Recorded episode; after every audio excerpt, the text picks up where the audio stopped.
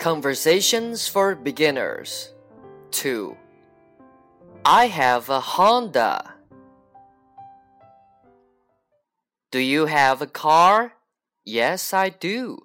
What kind of car do you have? I have a Honda. Is it new? It was new in 2003. So it's pretty old now. Yes, it is, but it still looks good. Do you take good care of it? Oh, yes. I wash it once a week. Do you change the oil? My mechanic changes the oil twice a year.